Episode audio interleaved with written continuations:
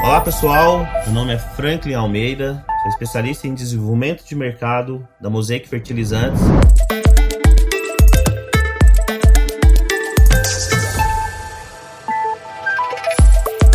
E hoje eu vim para bater um papo, conversar com vocês sobre a cultura do algodão e alguns desafios nutricionais e manejo, buscando alta rentabilidade para essa cultura, que hoje é uma cultura muito importante para o Brasil. E para bater esse papo, eu trouxe dois grandes profissionais, o Alan e o Paulo Lazzarini. Eu vou deixar para que eles se apresentem. Alan, por gentileza. Olá, Franklin. Olá, pessoal, tudo bem? Aqui é o Alan Bueno falando, né? Eu sou também especialista em desenvolvimento de mercado pela Mosaic Fertilizantes. Hoje eu estou aqui em Cuiabá, no Mato Grosso. Né? A minha área de atuação na Mosaic são os estados do Mato Grosso e Rondônia. E hoje a gente vai tirar alguns minutinhos aí para a gente falar dessa cultura espetacular, né, que é o algodão, e trazer um pouquinho de conteúdo para vocês aí da nossa experiência e da vivência que a gente tem aqui trabalhando com essa cultura. Grande Alan falando direto do MT com a gente, que bacana. Lembrando que o MT é o estado que mais se produz algodão no Brasil. Agora com vocês, o nosso grande amigo, o nosso técnico muito importante para a empresa, que joga nesse timaço com a gente, Paulo Lazzarini. Olá pessoal, olá Franklin, olá Alan. Falando com vocês aqui direto de Goiânia. Prazer estar aqui com vocês. Espero que seja um papo que traga bastante conhecimento, a gente aprenda um com os outros. Vamos lá.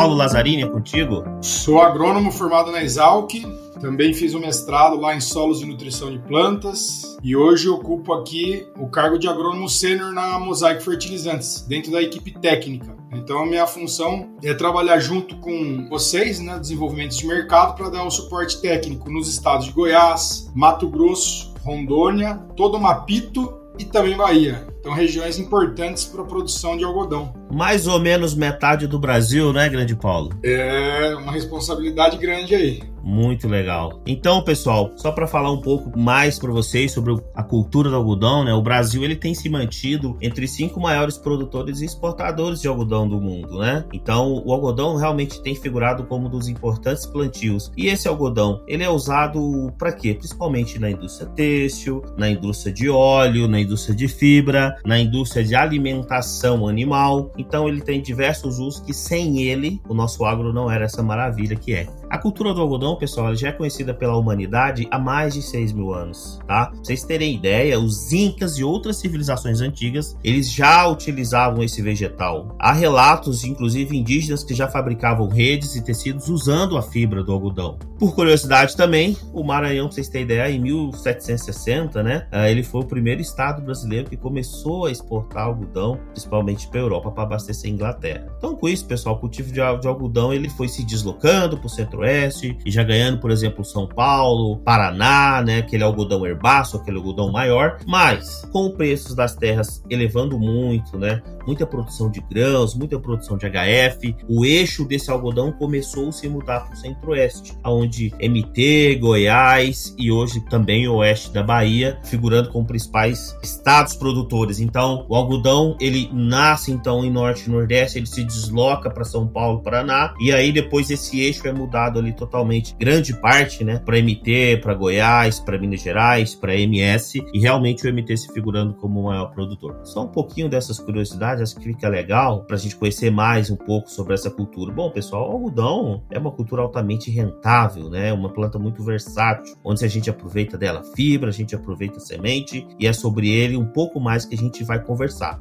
Falando um pouco mais, aí eu queria adentrar um pouco mais no assunto, queria chamar o nosso amigo Alan. Me fala a sua relação com a cultura do algodão, você que tá direto aí no MT. Bom, Franklin, são, como você comentou, né, o algodão hoje no Brasil, ele se concentra na região do Cerrado, né? E eu, como um bom mineiro que sou, formado em Minas Gerais, né, durante toda a academia de agronomia, o foco sempre foi mais voltado, né, para culturas como eucalipto, café, soja, milho, pastagem, enfim. Como o algodão não é uma cultura cultivada em grandes áreas na região de Minas Gerais, Gerais, essa acaba sendo uma cultura que a gente vê durante a academia de forma bastante superficial. E quando eu me graduei em agronomia em Minas Gerais, meu primeiro emprego já foi no Mato Grosso né? Então eu já saí de uma região extremamente montanhosa em Minas, com uma cultura de siderurgia, e já vim para o Mato Grosso com áreas, módulos rurais aí extremamente grandes, né? Apesar do Mato Grosso ter uma maior significância, tanto em área quanto em faturamento, em produção, as culturas de soja e milho, né? Então a soja entrando no cultivo de verão e o milho entrando no cultivo de inverno, a safrinha, que hoje nem é mais uma safrinha, né? Eu cheguei nesse mercado, Franklin, e me deparei, né? Assim, a grande maioria das áreas e a grande foco da minha atuação sempre foi soja e milho. Mas era extremamente interessante, isso me deixava muito curioso, o fato de que muitas vezes na estrada, né, eu buscando as minhas áreas de soja e milho para trabalhar, para atuar, eu sempre olhava pela janela do carro e sempre estava ali a cultura do algodão, né? Isso sempre me despertou muita curiosidade, né? Até pelo fato de o mercado de algodão ser um pouco distinto do mercado de soja milho, tanto do ponto de vista comercial, né? Então os times de negócio, a forma de negociação, quanto do ponto de vista técnico, né? A gente já parte de uma diferença extremamente grande. Quando a gente está falando de soja e milho, nós estamos falando de duas culturas anuais, né? Ou seja, a gente planta essa cultura em menos de um ano, né? Falando aí três, quatro meses a gente já está colhendo essa cultura. A cultura ela completa seu ciclo e ela morre após a produção dos seus frutos, dos seus grãos. No caso do algodão, isso não acontece. Né? O algodão é uma cultura perene em que a gente cultiva ela de modo anual, né, como uma cultura anual, mas fisiologicamente ela foi programada para não ser uma cultura anual, para ser uma cultura que tem um ciclo aí que pode passar inclusive de 30 anos, né? Existem algumas plantas de algodão aí em alguns livros que são árvores que passam de dezenas de anos de vida. Então, essa curiosidade, né, de olhar pela janela do meu carro e tá vendo uma cultura que eu tinha um conhecimento muito incipiente, muito raso, me fez buscar esse conhecimento como um curioso, né? Realmente acessando aos produtores, os agricultores que cultivavam essa cultura e questionando a eles como que funcionava, como que era feito, quais eram os manejos. Como eu tenho uma atuação bastante grande em fertilidade e nutrição de solos, é claro que as minhas perguntas muitas vezes eram direcionadas ao manejo nutricional dessa cultura, né? E eu sempre vi que não existe um consenso dentro do manejo nutricional da planta do algodão. Né? Então, para cada produtor que eu questionava sobre qual era o manejo nutricional que ele praticava nessa cultura, eu via que existiam diferenças, grandes diferenças na forma de manejar as matérias-primas usadas, o número de entradas de fertilização da cultura, que também é algo bastante diferente de culturas anuais, né? Algodão é comum entrar adubando a cultura mais de cinco vezes, coisa que dificilmente a gente vai ver numa cultura de soja, algodão ou pastagem, né? uma cultura anual. Então, essa busca por esse conhecimento via produtores, eu via que não existia, vamos dizer assim, uma receita de bolo ou uma fórmula que seja regional, que fosse bem aceita e que fosse efetiva do ponto de vista de manejo nutricional. Como eu não via essas respostas, né, e eu não conseguia criar um consenso nutricional questionando aos produtores, eu tive a oportunidade de ter relacionamento com consultores técnicos que atuavam nessas lavouras de algodão. E isso é interessante porque muitas vezes esses consultores, né, eles têm uma especificidade tão grande, um conhecimento específico da cultura tão grande, que muitas vezes eles acabam ficando um pouco à parte do ambiente técnico daqueles consultores que atuam em culturas anuais. Mas quando eu me aproximei desses consultores, né, e aqui no Mato Grosso e Rondônia, a gente tem alguns deles, né, alguns algumas consultorias de renome que atuam já há bons anos na cultura do algodão, aí sim eu pude compreender um pouco mais a base do raciocínio da nutrição dessa cultura. E aí é claro, né, que dependendo da condição de solo, dependendo do cultivar, dependendo do nível de investimento que o agricultor faz nessa cultura, ele vai optar por diferentes matérias-primas, por diferentes formas de nutrição da cultura, mas a base do raciocínio, né, para a construção desse plano de nutrição dessa cultura, muitas vezes ele tem grandes pontos em comum. Eu tenho um conhecimento que se resume à parte nutricional, né? Isso é só uma das partes do manejo da cultura do algodão, que envolve manejo de solo, é, gestão de equipamentos, né? maquinários, que muitas vezes são maquinários específicos, né? que não são compatíveis com outras culturas. Toda a questão de gestão climática, né? já que por ser uma cultura perene, né? ao mesmo tempo que a planta está produzindo estruturas vegetativas, ou seja, ela está criando galhos, raízes, folhas. Quando ela inicia o seu período reprodutivo, além de criar as flores, os frutos, né, que são as maçãs, os capulhos, a planta continua produzindo estruturas vegetativas. Ou seja, o manejo nutricional ele entra também como um equilíbrio dessa engenharia de estrutura de planta. Então, se a gente opta naquele momento por estimular o desenvolvimento vegetativo dessa planta, a gente pode lançar a mão de alguns nutrientes, por exemplo, o nitrogênio, ele tem uma grande influência no estímulo a esse desenvolvimento vegetativo das culturas. Por outro lado, se a gente gostaria de estimular naquele momento o desenvolvimento de estruturas reprodutivas em detrimento de estruturas vegetativas, a gente já pode lançar a mão de outros nutrientes, por exemplo, o potássio, que entraria junto com o magnésio, é, estimulando essa formação e esse pegamento de estruturas reprodutivas é claro, né, mantendo ainda o desenvolvimento vegetativo, mas estimulando, tendo como foco o desenvolvimento de estruturas reprodutivas. E todo esse balanço, pessoal, entre vamos estimular ou não estimular desenvolvimento de estruturas vegetativas ou reprodutivas, isso vai ocorrer durante praticamente todo o ciclo da cultura, né? Quando a planta entra no seu período reprodutivo, esse balanço ele vai sendo feito até o fechamento do ciclo da cultura, que pode passar aí de 180 dias, né? Uma cultura extremamente rentável, mas ao mesmo tempo é uma cultura de alto risco, pelo alto investimento que é feito nessa cultura e pelo grande espaço de tempo que essa cultura permanece no campo, exposta aí a todo tipo de intempéries climáticas, ataque de pragas. E vale ressaltar, né, Franklin, que a cultura do algodão é uma cultura de ambientes áridos, né, ambientes é, principalmente asiáticos, onde o volume de chuvas, a umidade do ambiente é completamente diferente do ambiente que a gente cultiva aqui no Mato Grosso. Então, o Brasil ele precisou desenvolver tecnologias próprias, cultivares próprios, né?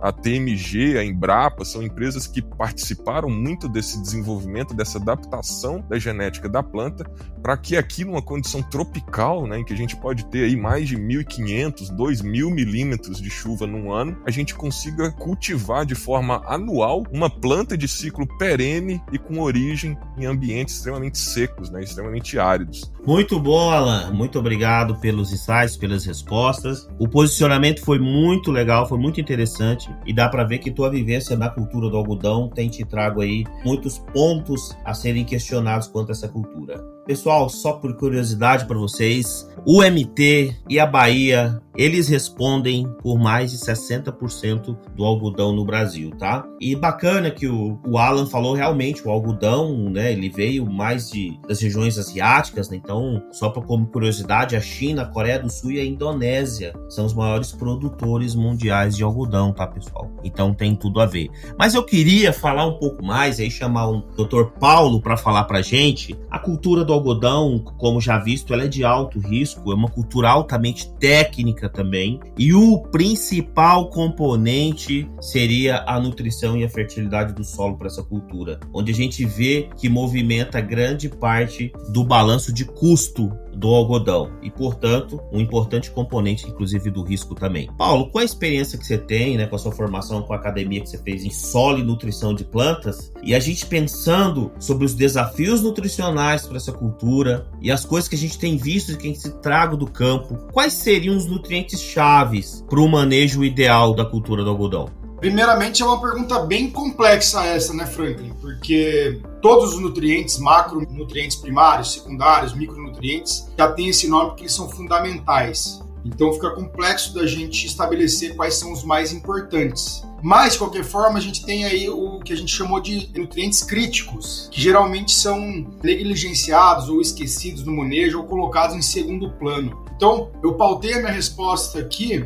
pensando no que, que o produtor tem que dar mais ênfase e se preocupar um pouco mais trazer esses nutrientes para o manejo, fazer de uma forma mais consciente e mais eficaz. E essa pergunta vem num momento muito oportuno, porque na semana retrasada a gente estava com um grande especialista em nutrição de plantas, né, Dr. Ismail Kakimak, e ele ah, apresentou diversos insights, né, foi um curso aí longo sobre nutrição de plantas e apresentou insights sobre alguns nutrientes que fazem todo o sentido para a gente falar sobre a cultura do algodão. Pegando um pouquinho a carona né, no que o Alan trouxe para gente, né? O algodão é uma cultura de ciclo longo, plantada majoritariamente aí num ambiente de cerrado, numa safra mais de 70 a 80% aí do algodão de segunda safra. Por que, que eu estou falando isso, né? Porque é quase que inevitável que essa cultura ela passe por períodos estressantes sejam por alta luminosidade, altas temperaturas, falta ou excesso de água, também falta de luz ou luz difusa por alta nebulosidade. Então, é um problema de uma cultura de ciclo longo plantada em segunda safra. E aí, existe um aparato nutricional que pode contribuir demais para que o algodão passe por esses momentos de forma a atenuar os efeitos negativos desses estresses. E quais são os nutrientes que a gente aprendeu nesse curso aí que são fundamentais para que o algodão consiga passar por esses momentos de uma forma mais branda? Vamos começar pelo magnésio. O professor Kakimaki falou muito sobre magnésio e a importância, tanto na produção de açúcares, como no transporte de açúcares, crescimento do sistema radicular. E o magnésio ele participa desse aparato de resistência a estresses abióticos, né, de falta de água, esses aí que eu já comentei Tá? Então, o magnésio é fundamental e é um nutriente que é encontrado em baixos teores em diversos solos e muitas vezes negligenciado, esquecido, colocado em segundo plano. Outro nutriente importantíssimo, também um macronutriente secundário, é o enxofre. O enxofre ele tem um papel aí muito importante na produção de proteínas e também participando de todo o metabolismo secundário, síntese de metabólitos secundários importantíssimos para a defesa da planta, seja para a defesa de agentes bióticos como pragas e doenças, mas principalmente para também estresses abióticos, né? Para estresse, por exemplo, como a seca. Né? Então, só a nível de exemplo aqui, o enxofre ele participa né, da síntese de cisteína, que vai desencadear aí a produção de glutationa, que é um antiestressante né, do metabolismo secundário da planta que vai ajudar ela a passar por esses momentos de uma forma mais branda. Né? Para fechar, então, magnésio, enxofre e um terceiro que eu colocaria aqui para a gente prestar mais atenção e colocar um olhar mais próximo é o micronutriente boro, altamente deficiente nos solos brasileiros tropicais, porque ele é muito móvel, então a, a água da chuva vai lavando esse micronutriente, indisponibilizando ele à risosfera para absorção pelas plantas, e é um micronutriente fundamental do início ao final do ciclo da cultura. Ele vai participar do crescimento da parte aérea, sistema radicular, toda a parte de eficiência hídrica formação de xilema, floema, transportes na planta vão ser afetados aí pela nutrição com boro. Então a planta ela pode ficar mais eficiente no uso da água quando ela está bem nutrida com boro. Toda a parte de pegamento de flores, folhas, frutos, o boro vai ajudar a manter essas estruturas sejam vegetativas ou reprodutivas e também, né, resistência a doenças e pragas. Então, selecionei esses três nutrientes que vão ser fundamentais aí para uma cultura de ciclo longo, plantada num ambiente bem agressivo, que é o ambiente do clima cerrado, numa época também desafiadora, que é o algodão de segunda safra, que é o, vamos dizer assim, hoje é o principal manejo aí em termos de época de condução dessa cultura. Paulo, muito obrigado. São importantíssimas essas informações. Haja visto que o algodão realmente, ele em áreas de cerrado, por ele ser oriundo de países asiáticos também, em um dado momento o estresse é até bom para a planta, Porém, aqui a gente está falando, pessoal, dos estresses bióticos e abióticos que causam deméritos na produtividade. Então, esses nutrientes então têm que ser bem posicionados, bem aplicados e sempre na hora correta.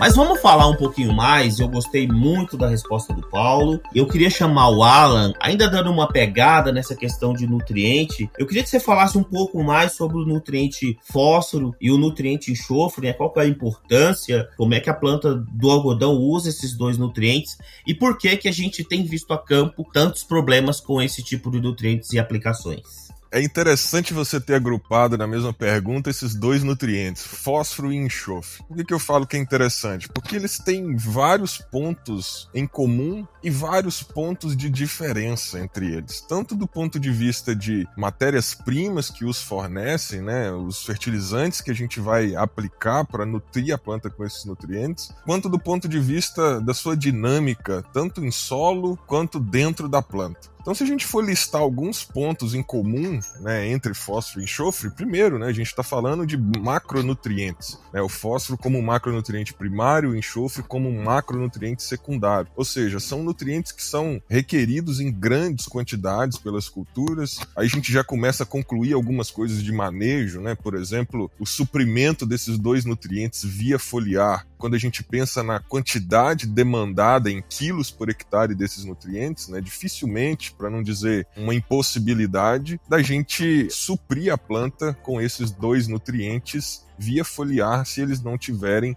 disponibilidade via solo. Falando em quantidade, Franklin, no caso de fósforo, para uma colheita, uma expectativa de produção de algodão aí de algo em torno de 400 arrobas por hectare em caroço, né? Quando eu falo em caroço, eu estou falando de uma produtividade de caroço mais pluma, ou seja, ah, o que vai ser colhido da planta de algodão, além da semente, né, que a gente denomina como caroço, a pluma, né, que acaba sendo a, a fibra e o produto final de maior interesse comercial. Então, para uma produção de 400 arroba, a planta de algodão ela vai absorver do solo algo em torno aí de 110, 120 quilos de fósforo do elemento fósforo puro por hectare. Se a gente estiver falando do elemento enxofre, a gente vai estar tá falando de uma absorção aí que pode passar de 30 quilos do elemento por hectare. Ou seja, são grandes quantidades pelas funções estruturais e fisiológicas que esses elementos compõem dentro da planta. O Paulo já adiantou um pouco né, a questão do enxofre, de ser um elemento que participa da composição de pelo menos três aminoácidos essenciais dentro da planta. O fósforo poderia dizer que é um elemento que participa de toda a produção e, a, e o transporte energético da planta. Então, quando a gente fala de energia de uma planta, né, que seria, em resumo, o ATP, que é uma molécula composta pelo elemento fósforo, todas as trocas energéticas e tudo que demanda energia, como por exemplo a própria absorção ativa de nutrientes, demanda fósforo para que isso ocorra, né? Para que a fisiologia da planta execute essa função. Então, a deficiência de fósforo, ela vai acometer a toda uma estrutura má formada de planta, né?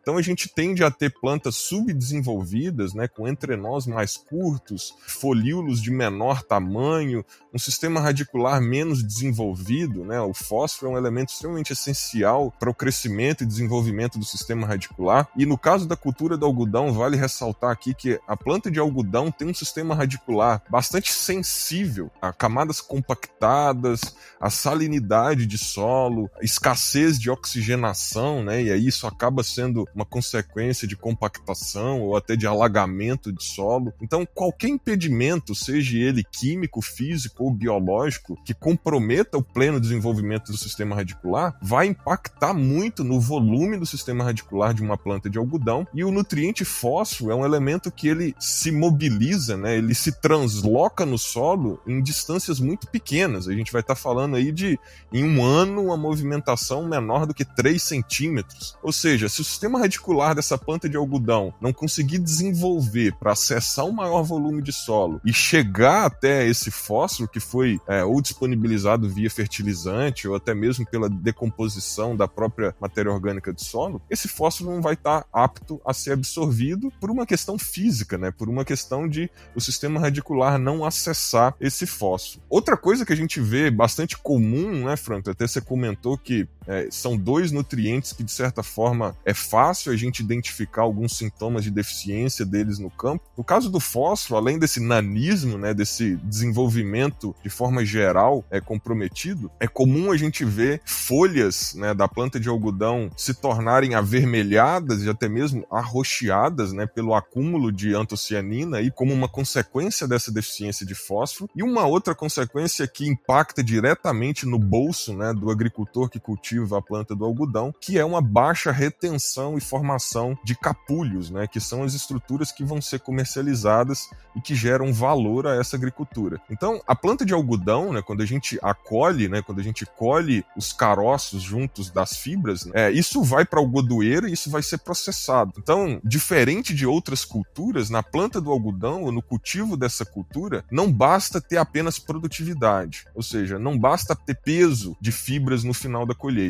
É preciso ter qualidade dessas fibras, ou seja, existem alguns parâmetros, alguns equipamentos que vão avaliar a qualidade dessa fibra, mas em resumo, o que traz qualidade a uma fibra é a sua coloração, né? Então ter uma fibra pura, uma fibra sem contaminantes de palha, de restos, de ataques de pragas que podem comprometer a qualidade, a coloração dessa fibra final e também a resistência e o comprimento dessa fibra. Isso vai gerar produtos finais, né, como um tecido de melhor qualidade de melhor valor agregado. E essa qualidade ela está diretamente ligada tanto à nutrição de enxofre, né, que vai ter o seu efeito na produção de aminoácidos e em toda a deposição de celulose que vai compor essa fibra final produzida pelo algodão, como também o fósforo vai ter uma relação direta com o peso dessa pluma e desse caroço que vai ser produzido no final. Falando de solo, Franklin, existe um comportamento bastante interessante entre fósforo e enxofre, que os dois têm cargas elétricas negativas, ou seja, eles não se retêm a CTC do solo. Por outro lado, o fósforo é um elemento que ele é extremamente imóvel no solo, ele tem uma mobilidade bastante limitada. E o enxofre, na forma de sulfato, né, né, que tem carga elétrica resultante negativa, pelo contrário do fósforo, ele é extremamente móvel no perfil do solo. Então, quando a gente nutre esses dois nutrientes de forma concomitante, né, por exemplo, aplicando um,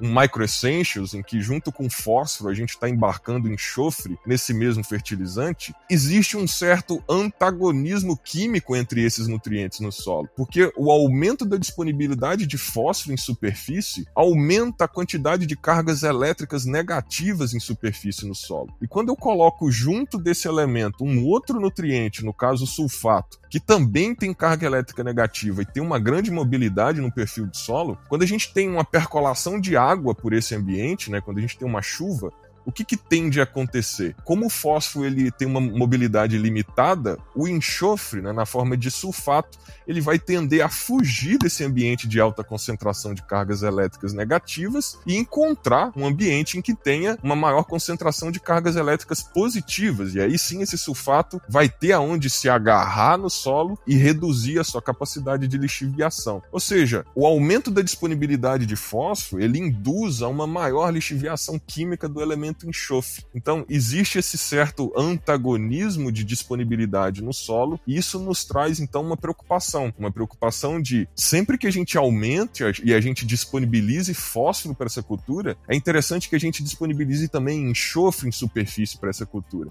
já que a gente tem uma cultura de sistema radicular bastante incipiente, bastante superficial e que vai demandar enxofre também em grandes quantidades em superfície. Então eu tentei resumir aqui né, essa complexidade que existe né, de dois elementos que são demandados em grandes quantidades mas que tem comportamentos tanto de funções fisiológicas quanto de dinâmica em solo e em planta completamente diferentes.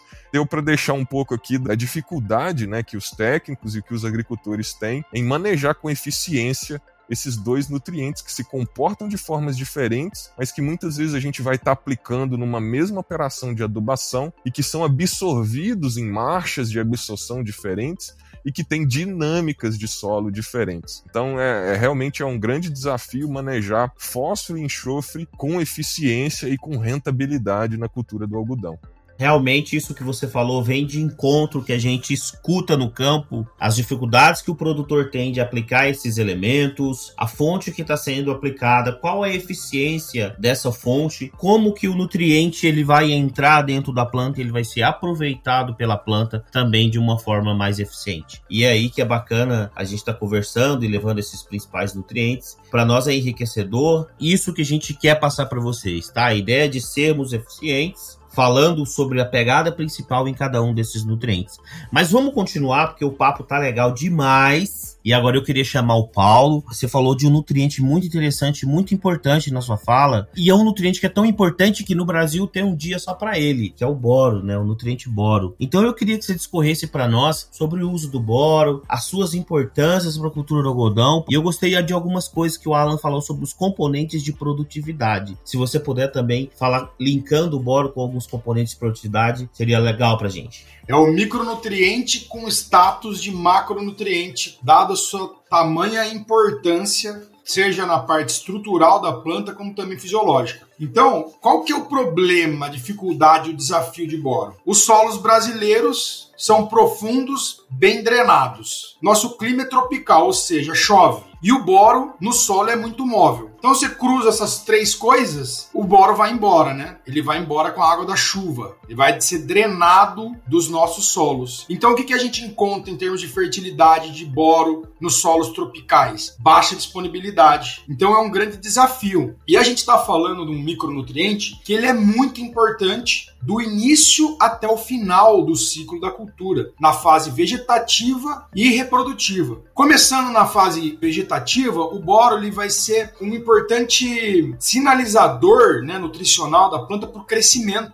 principalmente aí no início do sistema radicular. Sem boro, a planta ela cessa o crescimento, cessa a divisão celular e o crescimento dessas células, né? O boro, ele tem um importante papel na formação da parede celular. Sem boro, eu não vou ter o cimento para fazer essas paredes celulares. Então a planta entende que ela não pode continuar crescendo. Então é por isso que se faz muito necessário a presença do boro aí no desenvolvimento inicial, para que a planta consiga estabelecer um crescimento radicular aí significativo, porque lá no final do ciclo, durante todo o ciclo, esse sistema radicular bem formado vai ser muito importante para aí conseguir esses componentes de produtividade que você citou, né, Frank? Então, vai ser a âncora aí da produtividade, um sistema radicular bem estabelecido e o boro está totalmente relacionado a isso. Além do crescimento radicular, o boro ele também vai participar da formação do sistema vascular da planta, da formação do xilema e do floema. Quando eu tenho uma planta bem nutrida com boro, eu tenho aí células bem formadas do floema e do xilema, eu tenho células funcionais que vão dar origem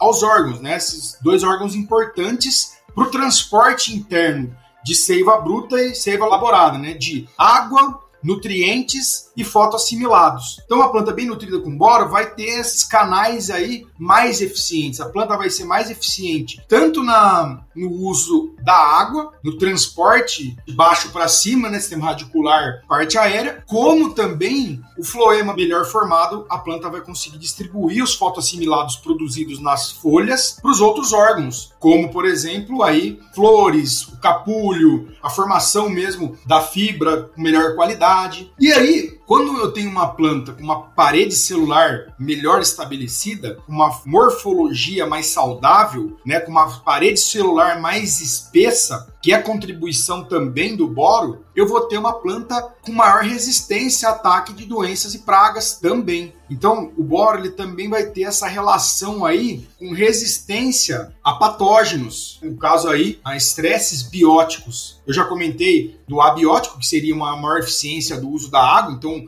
uma maior resistência a estresses hídricos. Agora, comentando também dos estresses bióticos, né, uma parede celular mais espessa vai ser uma, resistência aí mecânica, física, para o ataque de alguns patógenos. E para fechar, a gente tem toda a importância do boro na questão reprodutiva da planta no pegamento de flores, no pegamento de botões florais, de capulhos, na polinização, né, no crescimento e germinação do tubo polínico, que vai ser fundamental aí por todo esse ciclo reprodutivo da planta. Então, o boro está presente em todas as etapas do desenvolvimento da planta. E é um micronutriente, né? Pensando aí numa produtividade de 300 arrobas por hectare, a gente vai demandar aí 550 gramas de boro por hectare. Né? Então é uma pequena quantidade, mas que vai ter um impacto muito importante, tanto em produtividade quanto também qualidade do produto, da fibra, que a gente sabe da importância econômica que tem também a todo a qualidade industrial do algodão. Micronutriente com status de macronutriente, porque ele é muito defasado, né? Baixa fertilidade desse micronutriente nos nossos solos e tem funções aí importantíssimas. A gente está falando de algodão, mas para todas as culturas. Muito obrigado. Então, pessoal, realmente o boro, como o Paulo falou, eu gostei muito quando ele falou que é um micronutriente, mas com status de macronutriente. E realmente a gente nota que é um nutriente às vezes negligenciado pela forma com que ele é aplicado na plantação ou na planta, né? Então, a gente crê, a gente vê, a gente nota que a gente precisa melhorar muito quando a gente fala de boro, né? Lembrando que o boro, ele tem imobilidade no floema, então é um nutriente com alta importância de aplicação via solo e que essas aplicações consigam realmente nutrir o algodão do início ao final do ciclo. Muito bom.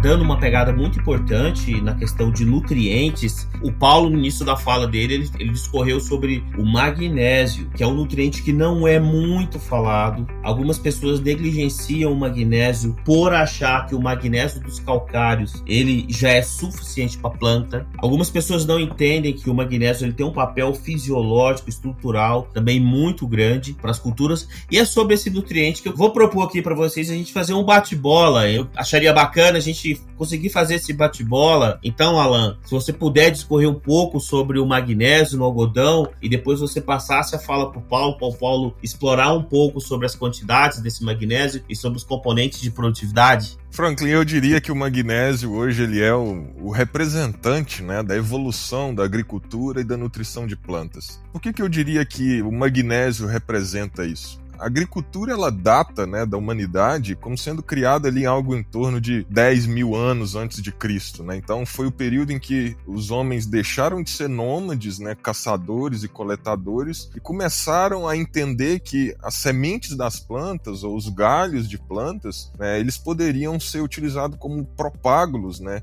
e reproduzir aquela planta em que foi coletado esse fruto ou esse caule para que a humanidade conseguisse desenvolver em torno daquilo ali.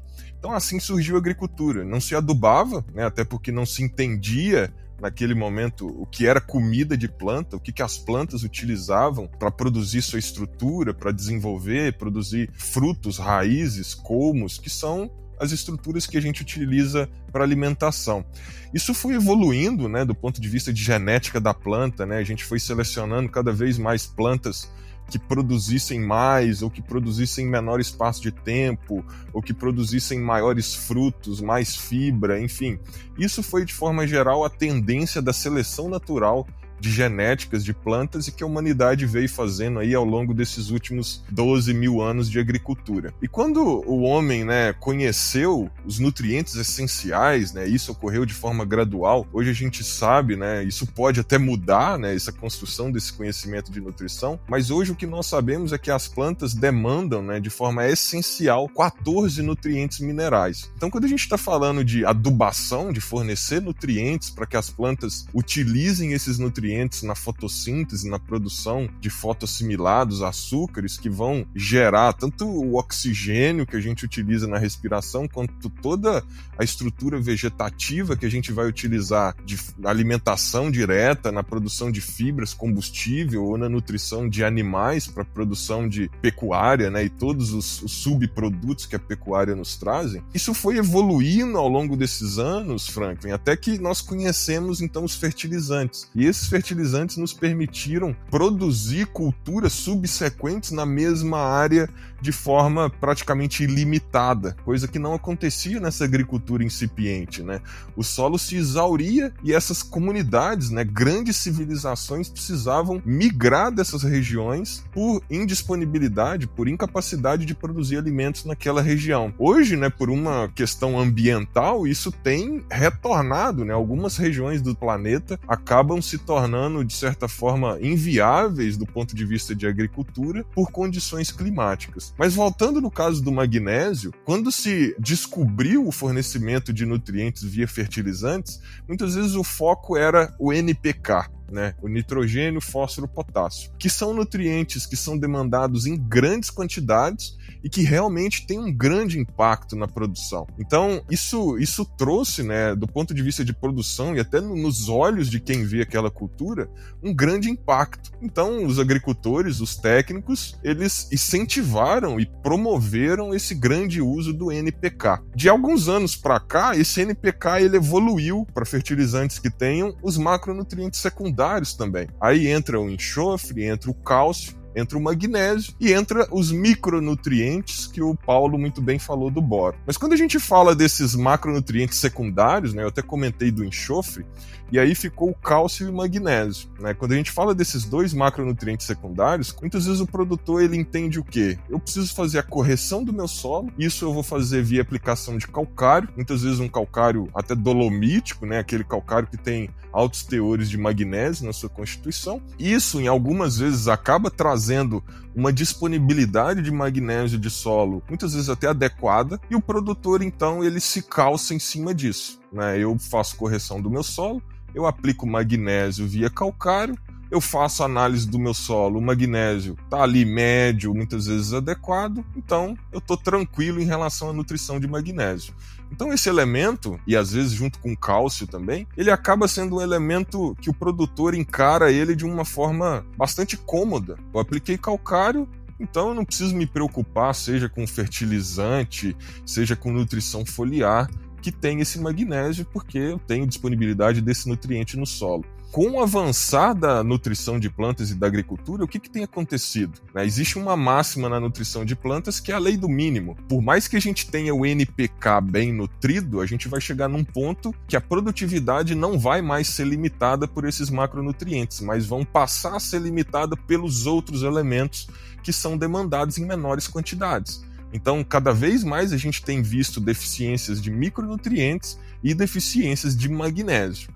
Aí você pode me perguntar, mas se eu tenho um nível adequado ou médio de magnésio no solo pela aplicação de calcário, por que eu teria uma planta talvez má nutrida em magnésio? Isso pode ocorrer muitas vezes, Franklin, por uma questão de antagonismo da absorção entre magnésio e potássio. A planta de algodão é uma planta que demanda altas quantidades de potássio. A gente está falando para uma produção de 400 arrobas, algo absorvido aí que pode passar de 350 quilos de potássio por hectare. A planta ela vai exportar na forma de caroço e pluma mais de 100 quilos de potássio por hectare. Ou seja, a gente precisa sim aplicar potássio e fazer manutenção desse nutriente em teores adequados, um produto de alta solubilidade que consiga, que tenha capacidade de suprir a planta nesse nutriente. Por outro lado, a alta concentração de potássio em superfície, a alta disponibilidade de potássio inibe ou reduz a absorção de magnésio pelas plantas. Então, por mais que na análise de solo talvez o teor de magnésio esteja médio ou adequado, esse nutriente ele está no solo, ele está solúvel, ele está disponível no solo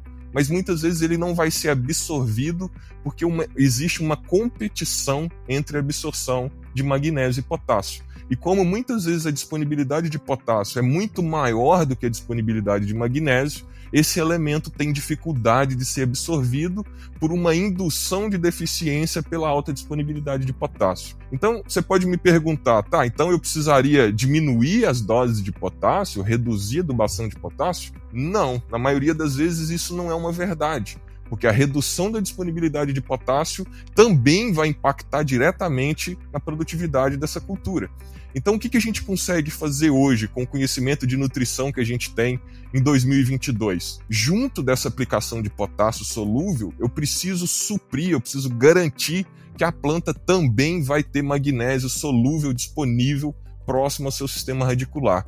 Ou seja, eu preciso garantir que no mesmo momento de absorção de potássio, a planta tenha também alta concentração de magnésio para ser absorvido. E isso é muito difícil de ser atingido via calcário pela baixa solubilidade do magnésio via calcário e pelo grande tempo de reatividade que esse calcário vai ter para disponibilizar esse magnésio que muitas vezes não vai ser compatível com a pequena janela de absorção de magnésio da cultura de algodão e com uma grande absorção, uma grande taxa de absorção de magnésio em um período de tempo extremamente curto. Então, eu não estou aqui querendo dizer que o magnésio do calcário não resolve o problema e que a gente pare de aplicar calcário. Muito pelo contrário. A gente precisa continuar mantendo os solos corrigidos. Quanto mais produtivas é as culturas, mais acidificantes elas tendem a ser. Então, maiores são as demandas de calcário.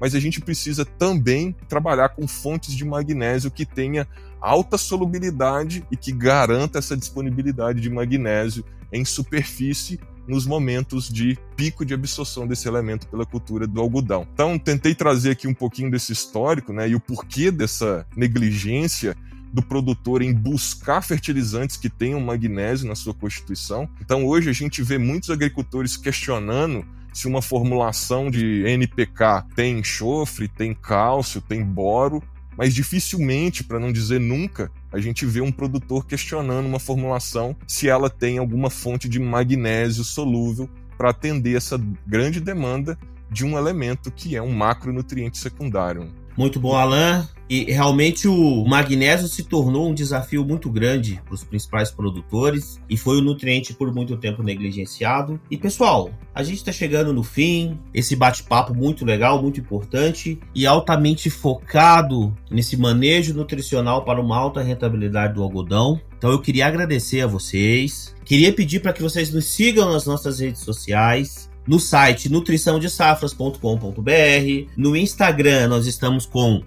@nutrisafras, no Facebook nós estamos com Nutrição de Safras. Nos sigam nas principais redes sociais, vai ser muito bacana, tem muito conteúdo legal, tem muita informação agronômica, tem muita informação que vocês vão levar para o resto da vida, principalmente os engenheiros agrônomos, os produtores, os técnicos e os curiosos também que querem saber um pouco mais sobre nutrição de plantas e manejo de solo. Então nos sigam nas redes sociais, vai lá, dá uma olhadinha. Então eu queria agradecer novamente ao Paulo, agradecer o Alan, né? A gente já vai fazer as nossas últimas considerações. Então, pessoal, em nome da Mosaic Fertilizantes, eu queria agradecer, queria indicar, ouçam, ouçam sem moderação, o nosso podcast está muito bacana, tem muita informação relevante. E a Mosaic Fertilizantes, também queria deixar aqui para vocês a gente traz tecnologias que vêm de encontro com os nossos principais desafios. Exemplo, uma nutrição inteligente continuada com o nutriente boro e com o cloreto você pode encontrar na Mosaic Fertilizantes. É o Aspire. Outro muito bom, um fertilizante de alta tecnologia, de alta performance, que você também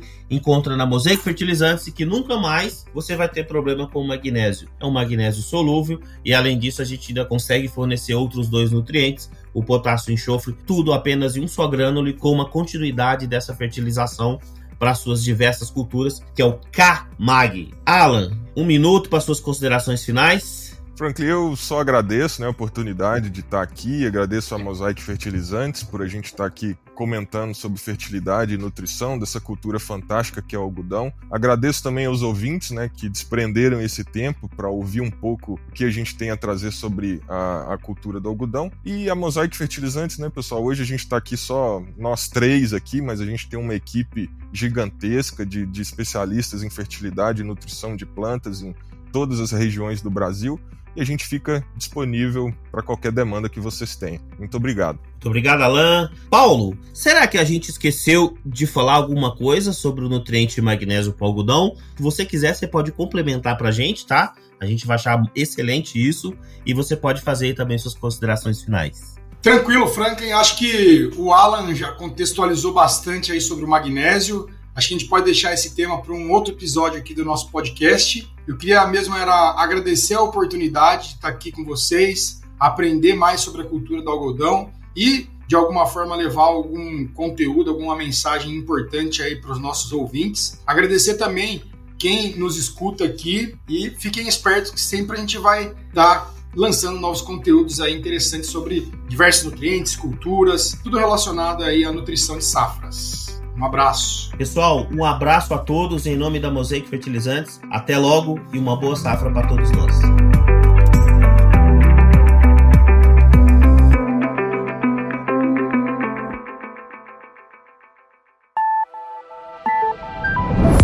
Mosaic Fertilizantes. Da mina ao campo, ajudamos o mundo a produzir os alimentos de que precisa.